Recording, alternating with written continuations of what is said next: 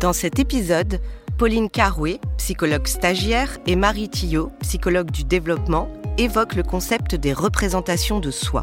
Avec elles, découvrez les différentes manières dont se construisent ces représentations et leur impact sur les processus décisionnels du jeune dans le cadre de son orientation. Bienvenue dans le coin de la psy, une série inédite du podcast Être prof qui observe l'orientation avec les jumelles de la psychologie développementale.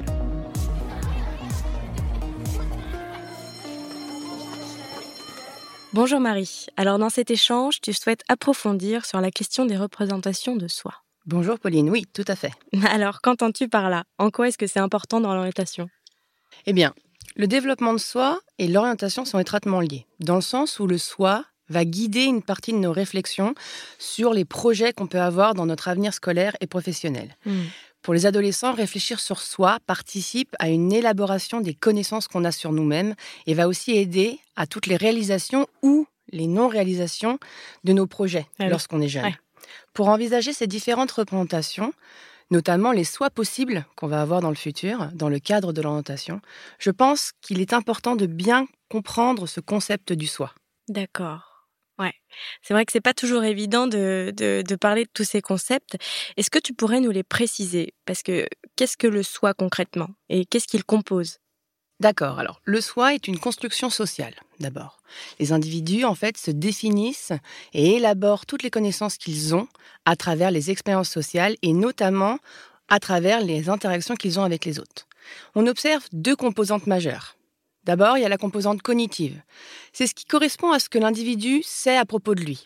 Par exemple, tout ce qui lui renvoie lorsqu'on lui demande qui il est.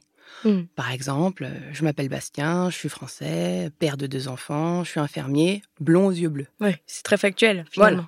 Tout à fait. Ensuite, il y a une composante affective, qui, elle, renvoie à l'estime de soi, à la valeur que l'individu s'accorde, aux réactions affectives que cela suscite chez lui. Autrement dit, c'est la manière dont l'individu va se juger et aussi au respect qu'il va s'accorder.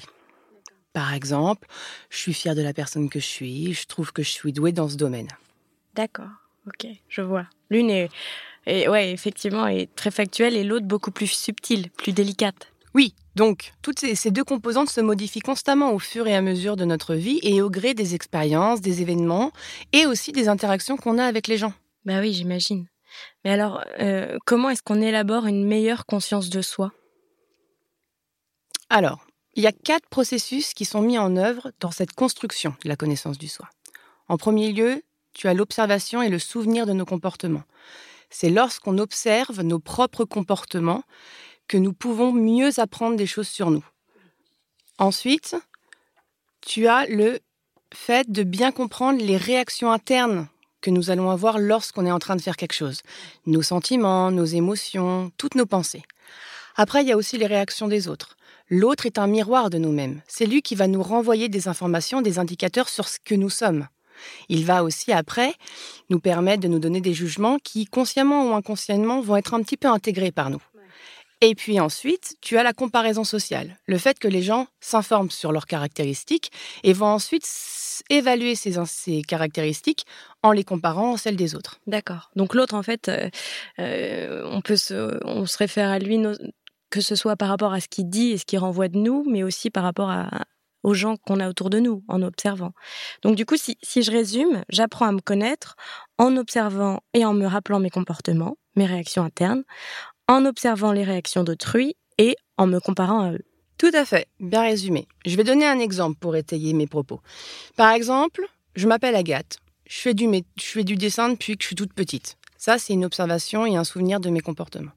Je me suis d'ailleurs toujours amusée et super bien euh, sentie à l'aise lorsque je dessinais. Ça, ce sont mes réactions internes, mes sentiments, mes émotions.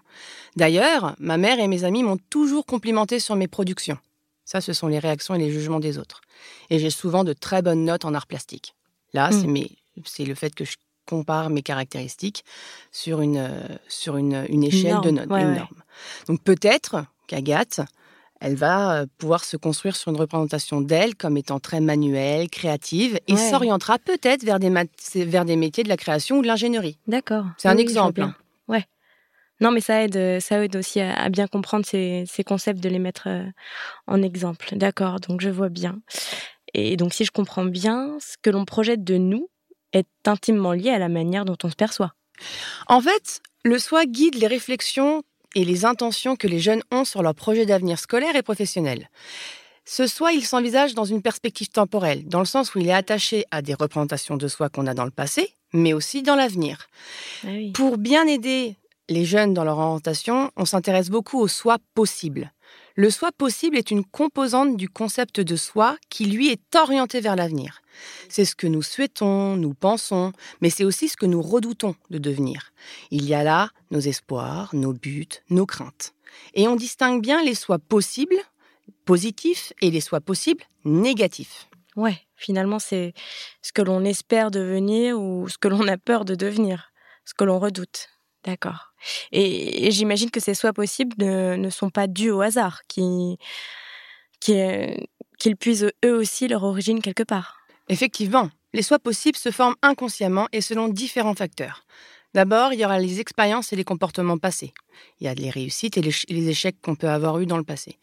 Ce que les personnes importantes pour l'enfant ou l'adolescent pensent qu'il devrait devenir. Il y a aussi le contexte socioculturel qu'il faut bien prendre en compte, les groupes sociaux d'appartenance Mhm. et les croyances socialement partagées, comme les stéréotypes de genre. Par exemple, Claire est en terminale avec une spécialité plutôt orientée mathématiques et sciences. Elle vit à Grenoble. Ouais. Elle a toujours aimé la nature, observé la faune et la flore et ce qui l'entoure. Ces notes lui permettent de faire une école d'ingénierie, voire d'envisager une classe préparatoire. Là, on se base sur les expériences du comportement passé, ses réussites et ses échecs. C'est d'ailleurs ce que ses parents et les professeurs lui conseillent de faire. Là, on se base sur ce que les personnes importantes pour elle pensent qu'elle devrait faire. Après s'être renseignée sur le contenu des cours auprès des étudiants qui ont fait les études Ouais. qu'elle voudrait faire, mais aussi de ses amis, donc là on se base sur les groupes sociaux d'appartenance, Claire a envisagé deux options possibles. Une école d'ingénieur et une licence de biologie. Hmm. Elle s'est rendue compte quand même que la faculté de biologie se rapprochait plus de ses aspirations.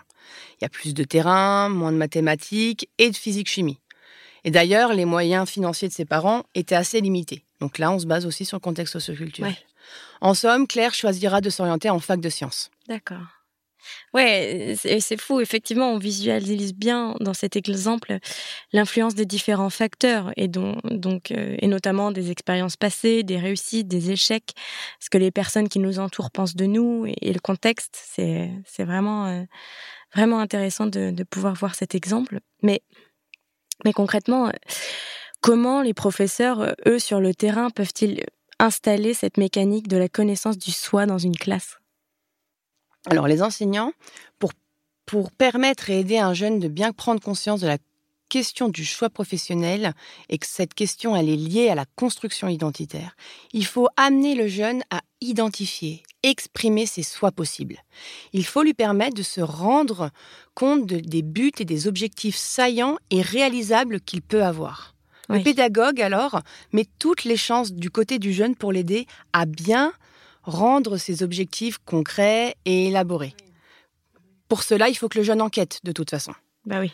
Et sans oublier que lorsqu'on a identifié ces objectifs individuels, on favorise aussi l'exploration de nos sentiments, de nos affects qui sont associés à toutes les options que, que les jeunes ont face à leur carrière.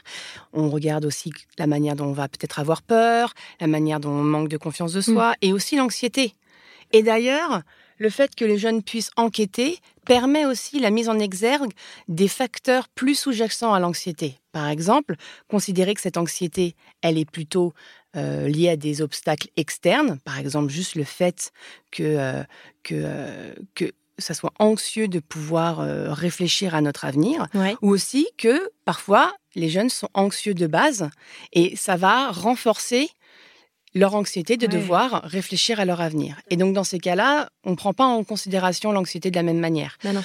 Dans un cas, on va l'aider à mieux se connaître, Ouais. et dans l'autre, il serait peut-être plus intéressant de renforcer cet apport que le pédagogue a avec un soutien psychologique en faisant appel aux, aux psychologues de l'éducation nationale.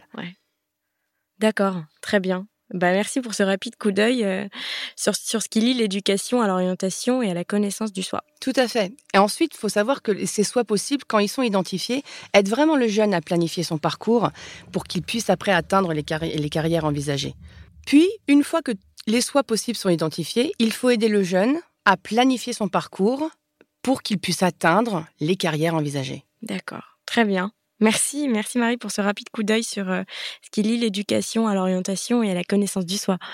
Mais c'est un vrai, c'est avec un, réel plaisir, Pauline.